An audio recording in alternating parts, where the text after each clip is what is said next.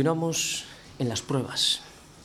Hoy vamos a pasar, bueno, seguimos estando en este, en este valle de sombra, este valle de, de pruebas. Antes de comenzar con el capítulo 10, vamos a recordar un poquito de los hechos que sucedieron en el capítulo anterior, el 9, el 9 para ponernos un poquito en situación.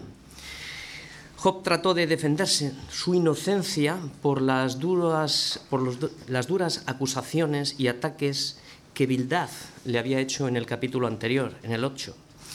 Pero aún así, sabiendo Job que era inocente de las acusaciones, llegó a entender que el hombre no podía justificarse por sí solo delante de Dios. Por eso Job hizo una gran pregunta, una gran pregunta. ¿Cómo se justificará el hombre con Dios? Esta pregunta surgió, surgió de la prueba. Antes ni se la había planteado, por lo cual ya la prueba ya nos da entendimiento, ¿no? Todas las religiones tratan de dar una respuesta a esta pregunta, pero solo hay una respuesta. Cristo es nuestra justicia. Él es el camino, la verdad y la vida. Él es el justo y el que justifica al impío, al que ha creído en su palabra, al que se ha arrepentido de todos sus pecados y le sigue. Esta es la respuesta a esta pregunta. Como vemos, las pruebas tienen, nos traen luz y nos añaden entendimiento. A Job la prueba le dio un discernimiento que antes no tenía, dejando a un lado la teoría de la retribución mecánica, la hemos comentado muchas veces, pero luego veremos algo, pensamiento que sus amigos también defendían y que también estuvo en la mente de Job en algún momento. Pero la prueba le dio una visión que antes no tenía, que, el hombre por sí solo no puede justificarse delante de Dios. Además añadió más, que si se le ocurriera hacerlo, automáticamente su boca le iba a condenar. El resultado final de la meditación del capítulo 9 llevó a Job a un conocimiento aún todavía mayor, a un conocimiento anticipado. Allí visualizó un posible intermediario que en el futuro mediara entre las dos partes. Y aquí vimos las sombras de la cruz, donde la justicia de Dios en el futuro se iba a manifestar a través de la cruz y seríamos gratuitamente justificados por su gracia mediante la obra redentora de Cristo.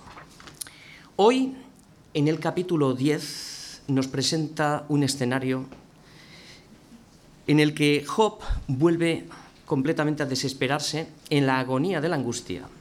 Job es un tipo de Cristo, ya lo hemos dicho varias veces, siente que su vida se acabó, se está acabando, y se ha convertido ahora mismo en un varón de dolores que está siendo experimentado en quebranto, aunque él no lo sepa, y además siente como si Dios mismo hubiera escondido de él el rostro. Pero a pesar de sentirse solo, Job está, se siente acorralado, solo, indefenso, sin fuerzas, a pesar de experimentar el silencio de Dios, Job posee un título de propiedad que Dios le había dado. Cuando Dios dijo que no había otro hombre en toda la tierra como él, le dijo que era un varón perfecto, esto le dijo a Satanás, varón perfecto, recto, temeroso de Dios y apartado del mal. Este don que Dios le había dado, el don de la fe, le trae fortaleza y le da victoria ante el enemigo por eso está soportando las pruebas, ¿no? Esta es su victoria. Y esta es su victoria. No ha maldecido a Dios, como esperaba Satanás, no ha negado la existencia de Dios y no ha abandonado a Dios. ¿Por qué? Porque todo lo que es nacido de Dios vence al mundo. Y esta es la victoria que ha vencido al mundo. Nuestra fe. La fe que nos ha sido dada a cada uno de nosotros. Este es el certificado de autenticidad, nuestra fe. Y este certificado está arraigado en la esencia de Dios, lo que Dios es, no lo que Dios da. Aquí podemos mirarnos también nosotros qué preguntas son las que hacemos cuando estamos pasando por las pruebas y a veces no entendemos lo que está sucediendo. Job no se pregunta cómo puedo recuperar lo que he perdido. No se pregunta cómo puedo sanar de esta enfermedad. Tampoco se pregunta cómo puedo volver a ser bien visto por los demás. Más bien se preguntó cómo el hombre puede ser justificado delante de Dios. Pablo respondió a su pregunta, ¿quién acusará a los escogidos de Dios? Pues Dios es el que justifica a sus escogidos. Muy bien, lo que estamos viendo es que ni Satanás ni los sabios como Elifaz, Bildad y Zofar pudieron condenar a Job, porque la sabiduría del mundo es necedad para Dios. Sin embargo, más tarde vamos a ver, al final, cómo Dios mismo vindicaría la fe de Job, mostrando delante de sus acusadores el título honorífico que dice justificado. Sin embargo, lo que estamos viendo es que todavía se encuentra en el valle de la sombra y hoy vamos a verle caer de nuevo en la desesperación porque al no encontrar a nadie, como vimos en el capítulo anterior, que mediara entre las dos partes y ante el silencio de Dios, decide ser su propio abogado, para que Dios paralice la condena, considere su inocencia y le explique cuál es la causa de la sentencia que le condena. Este es el asunto que va a tratar en este capítulo. Y pareciera que es Job quien está juzgando a Dios por la cantidad de preguntas que vamos a ver que le hace. Y después de todas estas preguntas, cuando no haya respuesta de nada, termina de nuevo lamentándose por haber nacido y hace una última petición. Pide consuelo antes de morir. Este es un poco el resumen de lo que vamos a ver. Y ahora vamos a leer todos los versículos. Job 10 desde el versículo 1. Está mi alma hastiada de mi vida. Daré libre curso a mi queja. Hablaré con amargura de mi alma. Diré a Dios dos cosas. No me condenes, hazme entender ¿por qué contiendes conmigo? ¿Te parece bien que oprimas, que deseches la obra de tus manos y que favorezcas los designios de los impíos? ¿Tienes tú acaso ojos de carne? ¿Ves tú cómo ve el hombre? ¿Son tus días como los días del hombre o tus años como los tiempos humanos para que inquieras mi iniquidad y busques mi pecado? Aunque tú sabes que no soy impío y que no hay quien de tu mano me libre. Tus manos me hicieron y me formaron, y luego te vuelves y me deshaces. Acuérdate que como barro me diste forma, y en polvo me has de volver. ¿No me vaciaste como leche y como queso y como queso me cuajaste? Me vestiste de piel y carne y me tejiste con huesos y nervios. Vida y misericordia me concediste y tu cuidado guardó mi espíritu. Estas cosas tienes guardadas en tu corazón. Yo sé que están cerca de ti. Si pequé, pues tú me has observado y no me tendrás por limpio de mi iniquidad. Si fuere malo, ay de mí, y si fuere justo, no levantaré mi cabeza, estando hastiado de deshonra y de verme afligido. Si mi cabeza se alzare, cual león tú me cazas, y vuelves a hacer en mí maravillas. Renuevas contra mí tus pruebas, y aumentas conmigo tu furor como tropas de relevo. ¿Por qué me sacaste de la matriz? Pues hubiera yo expirado y ningún ojo me habría visto. Fuera como si nunca hubiera existido, llevado del vientre a la sepultura ¿No son pocos mis días? Cesa, pues, y déjame, para que me consuele un poco. Antes que vaya para no volver a la tierra de tinieblas y de sombra de muerte, tierra de oscuridad lóbrega, como sombra de muerte y sin orden, y cuya luz es como densas tinieblas. Job está cansado de vivir, sí, pero hay un propósito, hay consuelo y hay esperanza. Job 10. La falta de conocimiento en medio de las pruebas produce una serie de consecuencias que a veces nos quita el deseo de vivir, como la pérdida de propósito, pérdida de propósito, de consuelo y de esperanza. Esto trae amargura de espíritu, queja o enojo contra Dios. El problema es que cuando pasamos por las pruebas y no entendemos que las pruebas, y esto es lo que se nos está predicando constantemente, que las pruebas son necesarias, que las pruebas tienen un propósito y que las pruebas son para nuestro bien. Esto claro, es a los que conforme a su propósito son llamados. Cuando no entendemos esto, terminamos desilusionándonos con Dios, porque nos habíamos hecho un evangelio a nuestra medida. Por eso son necesarias las pruebas para saber lo que hay en nuestro corazón, si vamos a permanecer en Cristo o nos vamos a dar la vuelta, y para saber también el tipo de fe que tenemos dentro de nosotros para fortalecernos y para aclarar nuestras ideas. Las pruebas marcan un antes y un después. Antes de la prueba, Job tenía una opinión distorsionada sobre el sufrimiento. Creía que solo los justos eran recompensados y los que sufren son los pecadores. Sin embargo, hoy vamos a ver qué opina lo contrario. También los judíos de la época de Jesús creían esto cuando preguntaron a Jesús sobre el ciego de nacimiento. ¿Quién pecó? ¿Este o sus padres? Yo también me había apropiado de este pensamiento, sin saberlo. Es un pensamiento que lo podemos tener dentro de la mente y no lo sabemos. Y aparece cuando llegan las pruebas. Creo que todos en algún momento hemos participado de este pensamiento cuando llegaran las pruebas. Pero, ahora bien, después de las pruebas ya no somos los mismos. Tenemos una visión diferente. En los tiempos de Job y en los tiempos de Jesús, si veías que un hombre sufría, entonces se sabía que estaba en pecado o que había cometido pecado él o sus padres lo habían cometido. La ecuación que manejaban, y esto es lo que la teoría de la retribución, pensaban que Dios era mecánico. Pecado es igual a sufrimiento, sufrimiento es igual a pecado, justicia es igual a prosperidad y prosperidad es igual a justicia. Es como muy mecánico, metían a Dios dentro de un molde. Y aunque a veces es así, no siempre es así. La opinión de Job respecto al sufrimiento cambió radicalmente cuando pasó por ella. No es lo mismo que te lo cuenten a experimentarlo tú en tu propia vida. Por eso dice Job, yo hablaba cosas que no entendía. Esto lo dice evidentemente después. Y aunque tuvo momentos de destello en medio de la prueba, también tuvo otros muy nublados, como veremos. En resumen, de lo que Job va a decir es que su vida no tiene ningún propósito, por tanto está cansado de vivir, su vida es una amargura porque Dios no solo le está juzgando injustamente, sino que encima favorece los pensamientos de los malignos y además, no solo eso, sino que quiere deshacer la obra de sus manos. Este es el pensamiento que tiene Job ahora mismo en la mente. Y cuando este pensamiento invade nuestra mente, terminamos deseando la muerte. Y aquí algunos se suicidan. ¿Para qué seguir sufriendo? Como algunos dicen. Que todo acabe ya, ¿no? Así que el esquema de hoy que vamos a seguir es el siguiente. Primeramente vamos a ver, en los dos primeros versículos, el 1 y el 2, vamos a ver la confesión del estado de su alma y vamos a ver dos peticiones. Aquí es donde me voy a extender un poco más. Luego vamos a ver a Job en una búsqueda incansable, deseando respuestas de Dios del 3 al 7.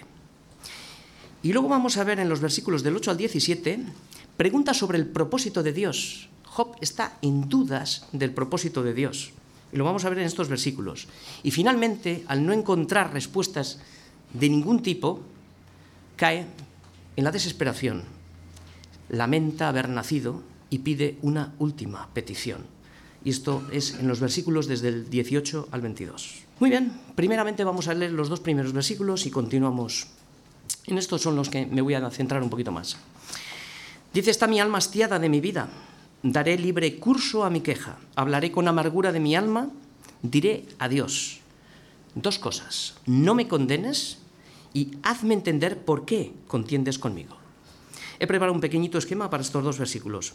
En los dos primeros versículos veremos, en versículo 1, en la parte A, el estado de su alma, en el versículo 1, la parte B, el lenguaje que va a utilizar en todo el capítulo, y el versículo 2, aquí vamos a ver los asuntos que Job va a tratar. Primeramente, el estado de su alma. Aquí vemos que Job abre su corazón, hace una confesión diciendo cuál es el estado de su alma. Job abre el corazón a Dios y no le encubre nada. Y esto es muy importante cuando nos acercamos a Dios, porque a veces queremos aparentar lo que no somos. Y me gusta ver el corazón de Job, porque no deja dudas a nada. Siente desprecio por su vida, ha perdido las ganas de vivir, sufre estado de amargura, no haya consuelo, no haya respuestas al sufrimiento, porque si al menos su corazón le reprendiera de pecado contra Dios, entonces sí, entonces sí, podría encontrar consuelo en el arrepentimiento porque el arrepentimiento es un don de Dios. Entonces aquí habría consuelo y es lo que él desearía saber. He pecado, dime qué, porque necesito el arrepentimiento. Pero al no hallarlo no entiende por qué Dios le ha enviado un juicio tan terrible si es inocente de las acusaciones de sus amigos. Para una comprensión mayor, recordemos los hechos. Satanás había acorralado a Job quitándole todo, arruinado completamente, el hombre más rico. Había matado, asesinado a todos sus hijos y a centenares de siervos, que se nos olvida a veces. Le había sometido a un severo desgaste del cuerpo, desde la planta del pie hasta la cabeza, con un dolor permanente y continuo. Le había quitado todo tipo de consolación, aún su ayuda idónea, su mujer, y le había enviado a tres de sus amigos para hacerle culpable y aguijonearle continuamente. El objetivo de Satanás, conseguir que maldijera a Dios. Este es el panorama. Después de todo esto, es que es normal, ¿no? Que diga, mi alma está hastiada de mi vida. Es un fastidio seguir viviendo. No tiene sentido. Por eso está cansado de vivir. El segundo punto que vamos a ver, ¿cuál es el lenguaje que está usando? Como se suele decir, de la abundancia del corazón habla la boca. Dice, daré libre curso a mi queja. Se vacía completamente. La palabra queja en este contexto es la palabra meditar, es reflexionar. Es como hablar con uno mismo, pero a la vez en voz alta. Hablaré con amargura de mi alma. O sea, que va a defenderse delante de Dios con su alma afligida. Va a vaciar su alma delante del Señor. Y es que es normal, ¿no? Es normal que el dolor a veces nuble el entendimiento, amargue nuestra vida y lleguemos a estar hartos de vivir y deseemos que Dios acabe con nuestra existencia. Sin embargo, ante estas situaciones necesitamos, necesitamos todos un conocimiento mayor. Como vemos, la integridad de Job se muestra cuando no intenta esconder nada a Dios, de sus debilidades. Dice claramente que está hastiado de la vida y amargado, y aunque pudiera esconderlo, no lo haría porque Dios descubre aquello que el alma esconde. Y aquí vemos la confesión de fe. Estoy hastiado y amargado. Y para que nosotros podamos aplicar también a nuestra vida, si confesamos nuestros pecados, Él es fiel y es justo para perdonar nuestros pecados y limpiarnos de toda maldad. La diferencia es que el hipócrita generalmente esconde su pecado. ¿Está Job hastiado de su vida? Sí. ¿Está amargado? Sí. ¿Está enojado con Dios? Sí. Pero, ¿ha perdido su fe? Ahora vamos a ver la integridad. No. ¿Ha abandonado a Dios dándose la vuelta? No. ¿Ha maldecido a Dios en su agonía aún sin saber lo que está sucediendo? No. ¿Esto qué es? integridad. Aquí está mostrando lo que Dios había dicho de Job. Y esto nos lleva a saber dónde debemos de enfocar el problema. ¿Estamos en problemas? La pregunta es, ¿dónde enfocas el problema? ¿Dónde estamos enfocando el problema? ¿A quién clamamos cuando las cosas se ponen feas? Cuando la situación sobrepasa nuestros límites, ¿dónde está nuestra confianza? Primer aprendizaje. Job dice, diré a Dios. Aquí está la clave. Diré a Dios. Diré a Dios. De este enfoque surgen dos asuntos, dos peticiones. Y es lo que vamos a ver, los asuntos que va a tratar ahora. Es lo que vamos a ver. El primero, no me condenes, sino, primeramente, hazme entender por qué contiendes conmigo. Y a partir de aquí Job va a defender estas dos, estas dos peticiones. Primero, no me condenes. Esta es la palabra rasaj. Es un verbo usado para que el tribunal considere que la acusación es falsa y que él es inocente de los cargos que se le imputan. Pero tenemos que saber que Dios no condena, no le está condenando. Nosotros sabemos lo que hay detrás, ¿no? Es que ninguna condenación hay para los que están en Cristo Jesús. Para nosotros ninguna condenación hay. Esto es lo que los que no andan conforme a la carne, sino conforme al Espíritu. El deseo de Job es que Dios paralice este juicio porque ve que no solamente le va a condenar, sino que es que está dispuesto a deshacer la obra de sus manos. Por eso hace la segunda petición. Primero paraliza y segundo hace otra petición. Y dice, hazme entender por qué contiendes conmigo. Esta petición la voy a, dividir en tres partes. La primera es, hazme entender. La segunda, ¿por qué? Y la tercera, ¿por qué contiendes conmigo? Ya en el meollo de la situación. Primera parte, hazme entender. Fijaos que primero dice, diré a Dios. Esto es, enfoque. Segundo, pide entendimiento a Dios. Hazme entender. O sea, primero me enfoco en Dios y será Dios el que me dé el entendimiento. Porque todos sabemos que el entendimiento es un milagro. Si hoy entiendes, es un milagro. Y que solo este entendimiento viene de Dios. Y lo mejor del asunto es que Job lo sabe. Pero claro, hemos de pedirlo. Hemos de pedirlo y hemos de orar y hemos de pedirlo en oración, ¿no? Dios nos va dando el entendimiento suficiente en cada momento para soportar la prueba. Porque dice que no nos va a venir una prueba que no podamos soportar. Nos va a dar lo necesario para cada momento. Pero hay que estar enfocados y pidiendo consejo a Dios, entendimiento.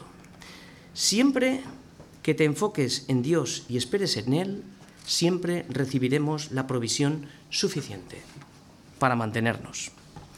Ahora bien, ¿crees que si Dios hubiera explicado a Job lo que le iba a suceder anticipadamente, hubiera entendido? ¿Creéis? Estamos hablando antes del sufrimiento. Yo estoy seguro que no. El verdadero entendimiento viene cuando has pasado por el proceso de la prueba. Antes, estamos hablando del sufrimiento.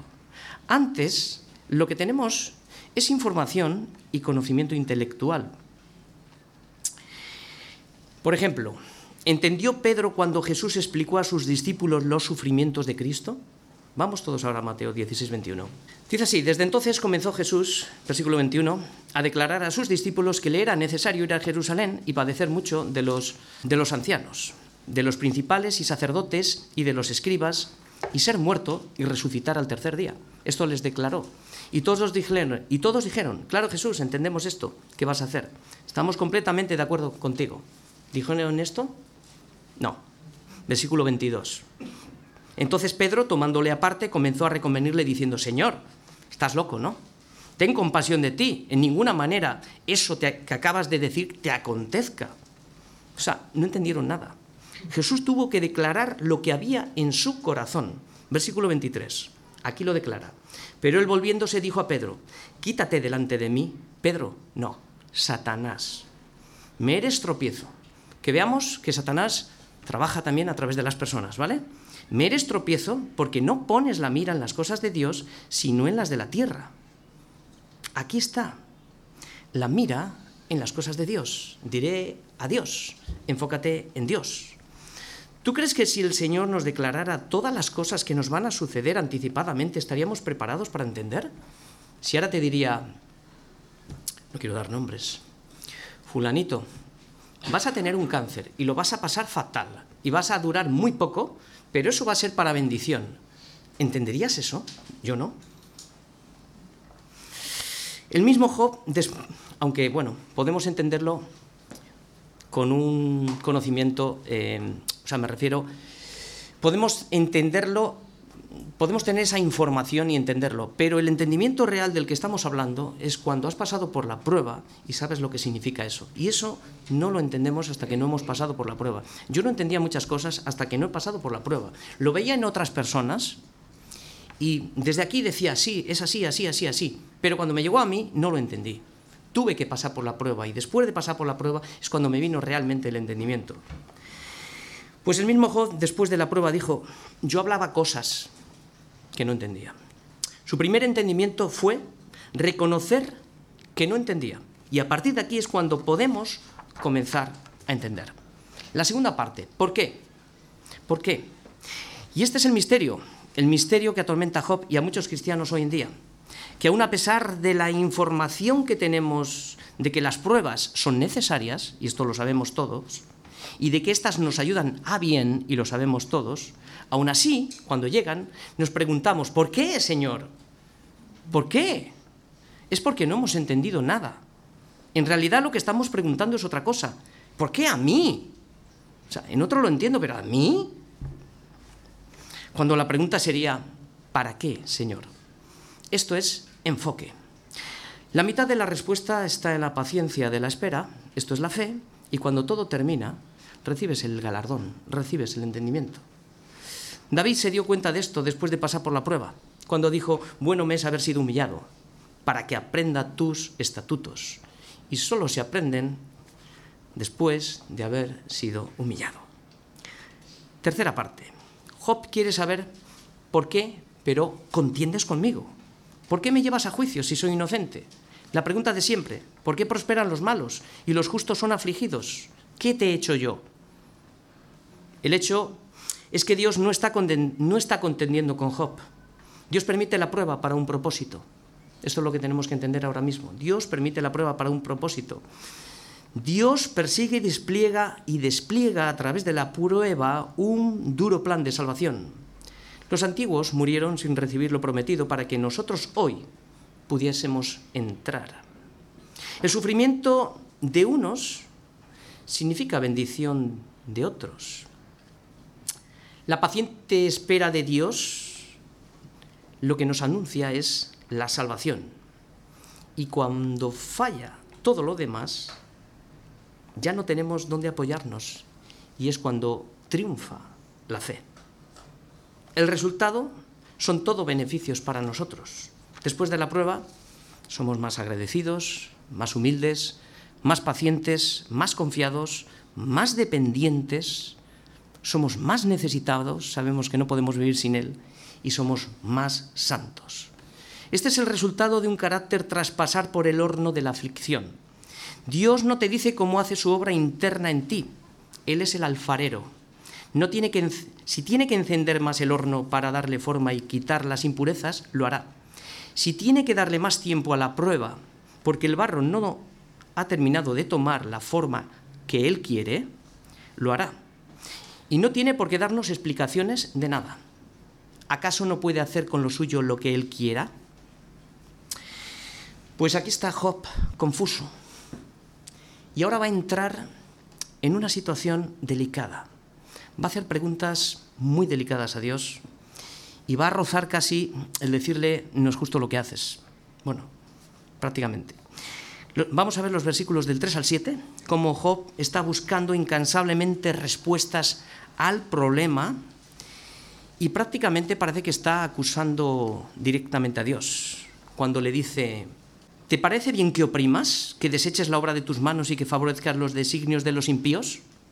¿Tienes tú acaso ojos de carne? ¿Ves tú cómo ve el hombre? ¿Son tus días como los días del hombre o tus años como los tiempos humanos, para que inquieras mi iniquidad y busques mi pecado, aunque tú sabes que no soy impío y que no hay quien de tu mano me libre?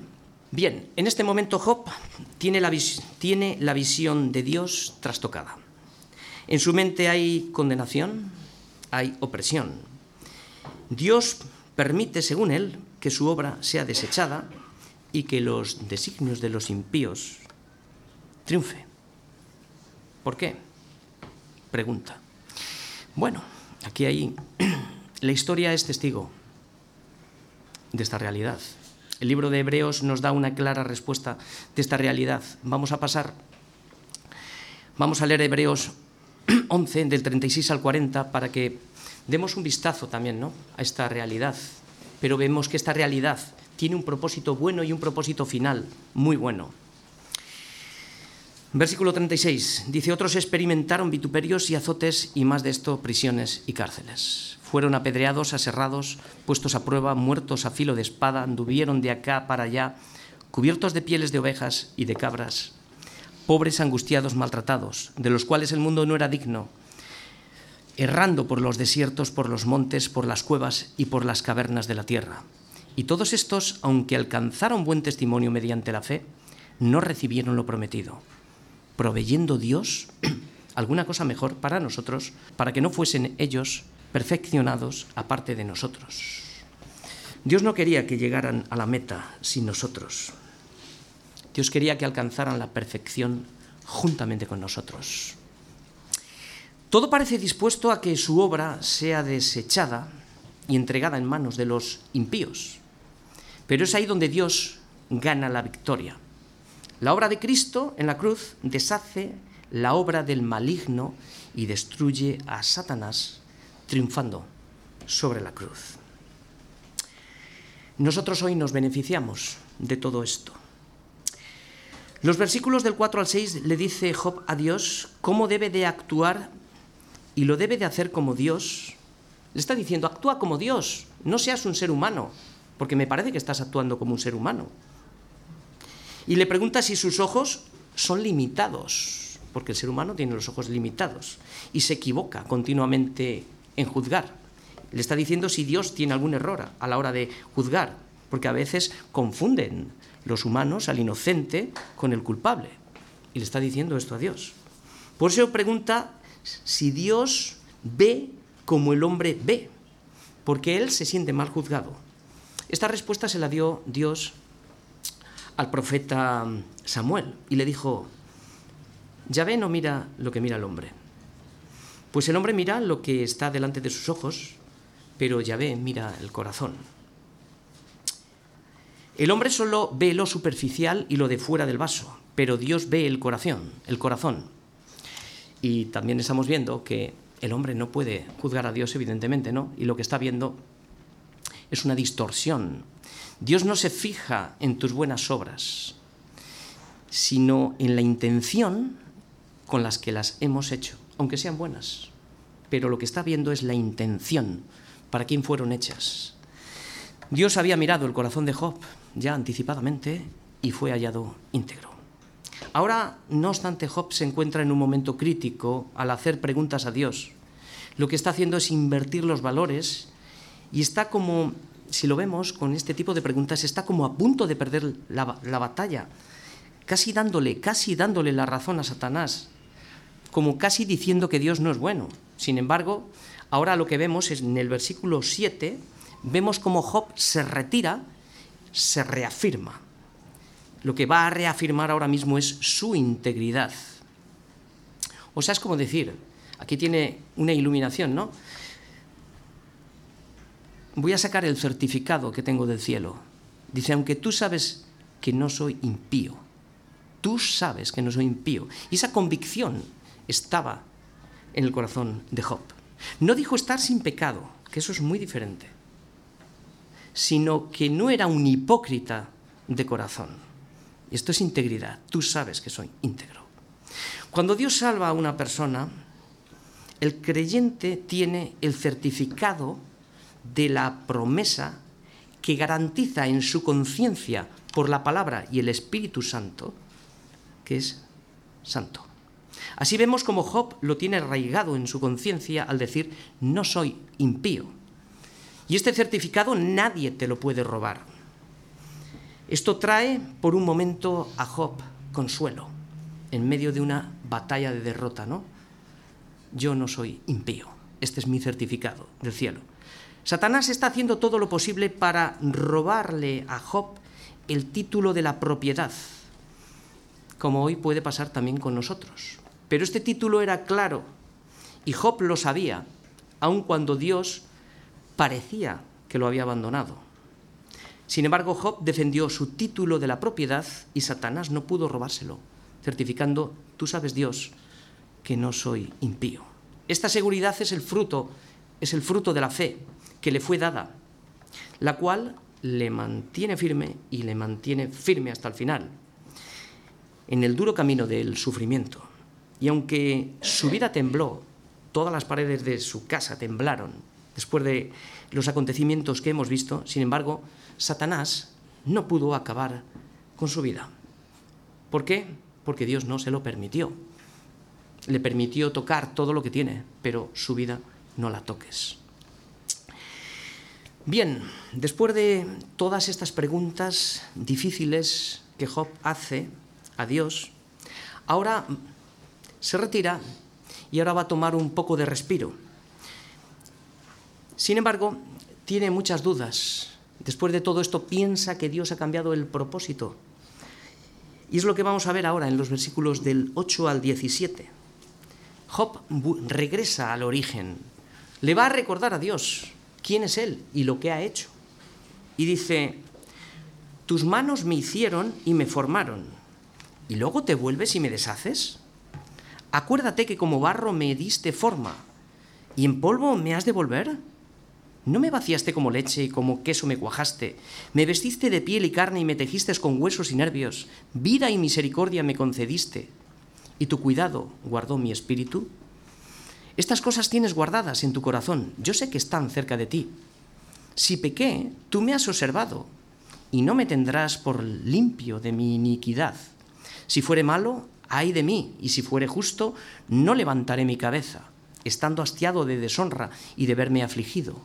Si mi cabeza se alzare, cual león tú me cazas y vuelves a hacer en mí maravillas. Renuevas contra mí tus pruebas y aumentas conmigo tu furor como tropas de relevo. Bien, Job comienza a poner en duda el propósito de Dios para su vida. Daros cuenta, como estaba al principio, está amargado, hastiado de la vida y no entiende nada. Y dice, ¿acaso tiene sentido que después de haberme creado, ahora te vuelves y me deshaces? Después de darme forma, en polvo me has de volver? No tiene sentido, Dios, ¿no? Ahora bien, lo que tenemos que ver es una cosa, que de la duda de estas preguntas nace la integridad de Job, nace una firme convicción de fe al decir, tus manos me hicieron y me formaron. No hay duda aquí. La duda está en lo que va a hacer con el propósito. Pero aquí tenemos la convicción de un corazón, ¿no? Tus manos me hicieron y me formaron. Esta afirmación nos enseña que la, base, de fe de Job es sólida y auténtica. El cimiento está bien puesto, pero la pregunta queda en el aire.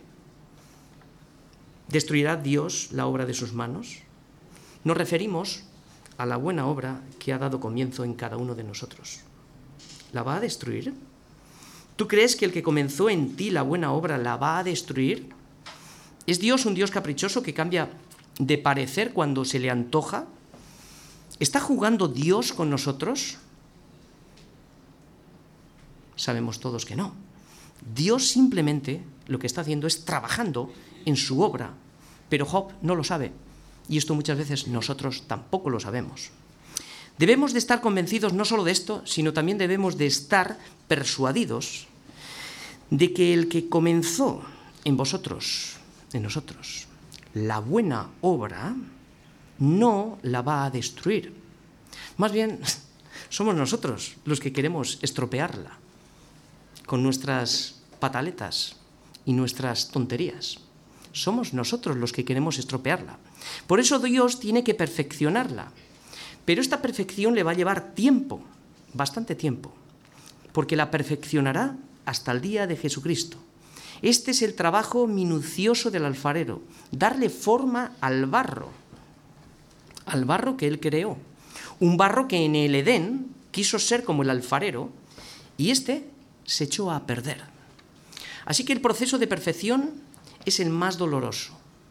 Dios tiene que encender de nuevo el horno para darle forma a la vasija, a la vasija original, al, al propósito original, para que ese barro sea, para que ese vaso sea un vaso de honra que le dé la gloria a Dios, porque para esto fuimos todos creados.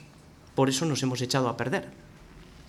De la misma manera que el pueblo de Israel se echó a perder, y Dios usó una analogía con el profeta Jeremías para decirle al pueblo de Israel que la vasija de barro que había hecho se había echado a perder y que ahora tenía que hacer otra vasija nueva. Le estaba anunciando las pruebas que le iban a venir y la vasija de barro que él hacía se echó a perder. Jeremías 18:4, en su mano. Y volvió y la hizo otra vasija, según le pareció mejor hacerla. Así que Dios nos va a moldear a la manera que Él le parece mejor, a la manera que a Él le parece mejor. No podemos insistir más en estas preguntas o en estos pensamientos negativos que ahora mismo, en los que ahora mismo está Job, sino que lo que necesitamos es motivarnos. Y Job ahora regresa a la motivación, se va a motivar. ¿Dónde regresa? Regresa al propósito original, para fortalecerse. Debemos, de regresar al origen para recordar cuál fue el propósito de nuestra creación. Él no puede, Job no podía recordar el memorándum de, que nosotros hacemos ahora, ¿no?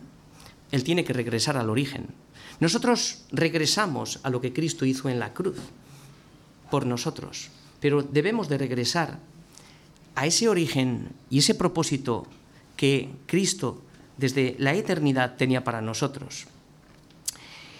Y vamos a ver este propósito en los versículos del 10 al 12 que hemos leído. Ahora Job recurre, al origen de manera positiva.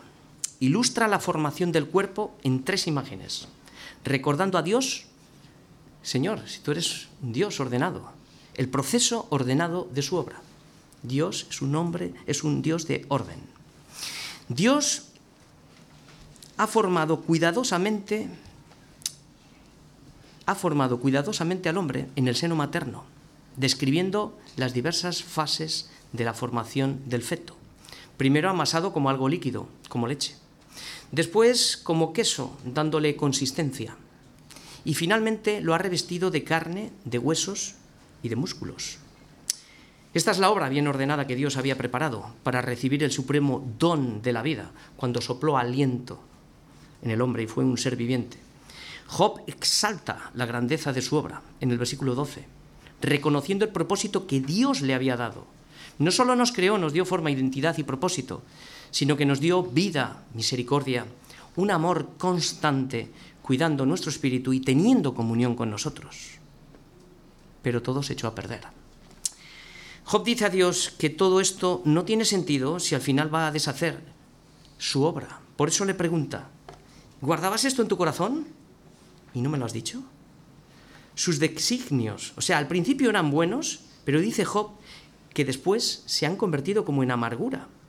De manera negativa, en el versículo 13, piensa que Dios le había ocultado lo que iba a hacer. En cierto modo, se lo ha ocultado, ¿no?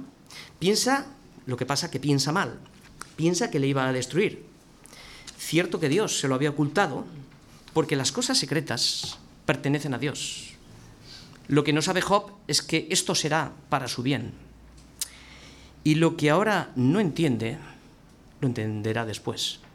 Y esto es para nosotros también. Dios te esconde, no te dice todo lo que va a hacer. No conocemos los planes de Dios. Somos una mente finita. ¿Quién soy yo para entender la obra de Dios? Y lo que no entiendo ahora, lo entenderé después. ¿Por qué Dios no le dijo a Job sus planes secretos? Pues lo hemos dicho muchas veces, porque Dios no tiene por qué darnos explicaciones de lo que hace. Y también porque casi nunca sus pensamientos son nuestros pensamientos, ni sus caminos nuestros caminos. Nosotros le, planteamos a Dios nuestros pensamientos y nuestros caminos lo que nos parece lógico. Pero es que nuestra lógica no tiene nada que ver con la lógica de Dios. Finalmente, en los versículos del 14 al 17, vemos que nada se oculta a los ojos de Dios. Job aquí declara la omnisciencia de Dios. Por tanto, si Job peca, dice que el acto es registrado automáticamente por la vigilancia de, Dios. Y Job exclama, acorralado, ¿no? Dice, ay de mí, aunque sea inocente tampoco puedo levantar ni la cabeza. Es como si Dios estaría como un león detrás de él, ¿no? Detrás de su presa. Lo que estamos viendo es que en su mente confusa piensa que Dios está trayendo pruebas condenatorias contra él constantemente y son pruebas que se renuevan constantemente, como dice el versículo 17. Lo que estamos viendo es que su sufrimiento está siendo renovado continuamente. Por eso termina diciendo, no puedo más, no puedo más, Señor. Termino. Termino con, con mi lamento y con una petición. Job se retira de seguir insistiendo en preguntas al Señor. Y es lo que vamos a ver ya para terminar en los versículos del 18 al 22. ¿Por qué me sacaste de la matriz? Hubiera yo expirado y ningún ojo me hubiera visto. Fuera como si nunca hubiera existido, llevado del vientre a la sepultura. ¿No son pocos mis días? Cesa, pues, y déjame, para que me consuele un poco. Esta es la petición antes que vaya para no volver a la tierra de tinieblas y de sombra de muerte, tierra de oscuridad, lóbrega como sombra de muerte y sin orden, y cuya luz es como densas tinieblas. Bien, el discurso comenzó con un corazón amargado debido a la angustia del dolor, deseando que Dios paralice el juicio y le explique por qué contiende contra él. Luego se deshace en el interrogatorio que hemos estado viendo a Dios durante todo el tiempo, aunque estamos viendo ¿no? que Job está equivocado en el entendimiento y un entendimiento equivocado nos lleva a una conclusión equivocada, a vivir una vida sin propósito, sin esperanza, y por eso termina deseando no haber nacido. Cuando no tenemos el enfoque, cuando no tenemos la verdad morando en nosotros y tenemos un concepto equivocado, la conclusión evidentemente es equivocada. Por eso pregunta por qué me sacaste de la matriz. Qué importante es conocer a Dios como debe de ser conocido. Qué privilegio tenemos todos en esta iglesia, ¿no? De ser predicados, ¿no? Palabra por palabra, línea por línea, texto por texto, para que podamos tener esa comprensión. Para que nuestra vida haya propósito, consuelo y esperanza. Todos los errores vienen por la falta de conocimiento. Pero Job no tiene la información que nosotros tenemos hoy, del capítulo 1 y 2, y todo el Nuevo Testamento, ¿no? Por eso pregunta, ¿no son pocos mis días? O sea, Señor, reflexiona. La respuesta es sí, son pocos. Los días del hombre, como dijo Jacob, son pocos y malos. Job está cansado de vivir. Por eso termina con la última petición diciendo a Dios, cesa, pues, déjame. Es como la última petición del reo antes de que se, se ejecute la sentencia. Ya que no vas a retirar mi condena y no me vas a explicar por qué contiendes conmigo, quiero hacerte la última petición. Se dice que en el corredor de la muerte el día anterior a la ejecución, el reo recibe un trato especial. Le conceden que elija los manjares que quiere para su última cena y para, última, para su última comida. Job lo que pide es un poco de alivio antes de morir. Pide una tregua, un poco de descanso, para disfrutar sin dolor los pocos días que le quedan antes de ir a un viaje, según él, sin retorno para no volver. El lugar de la muerte lo pinta terrorífico y siniestro. Dice que es una tierra de tinieblas, de sombra de muerte, que es una tierra de oscuridad, lóbrega, llena de confusión. Como sombra de muerte no hay orden y cuya luz es como densas tinieblas. Aquí la muerte es representada de la manera más horrible y espantosa. Es la imagen misma del infierno. La sombra es la parte oscura del objeto, así que la sombra de la muerte es el lado oscuro de la misma muerte. Este entendimiento de la vida después de la muerte en el Antiguo Testamento era nublado, pero ahora nosotros tenemos un entendimiento mayor, ¿no? Sabemos que Jesucristo sacó a luz la vida y la inmortalidad. Y este pensamiento de Job me lleva a ir más allá y hacer una llamada a aquellos que están sin Cristo y sin esperanza en este mundo. O quizá aquellos también que estando en Cristo se han desviado y se han distraído con las cosas de este mundo. Y les digo y me digo a mí también, el infierno es una tierra de oscuridad, lóbrega, donde no hay orden, donde reina la confusión. Es una tierra de muerte y de densas tinieblas. Allí no cesará el dolor, allí no habrá tregua ni descanso para los condenados. La maquinaria del sufrimiento y del dolor nunca parará. Aunque griten y pidan, cesa ya y déjanos, para que tengamos al menos un momento de consuelo. Allí no habrá consuelo. Los, oídos de Dios estarán sordos a los gritos. Los gritos serán el lloro y el crujir de dientes.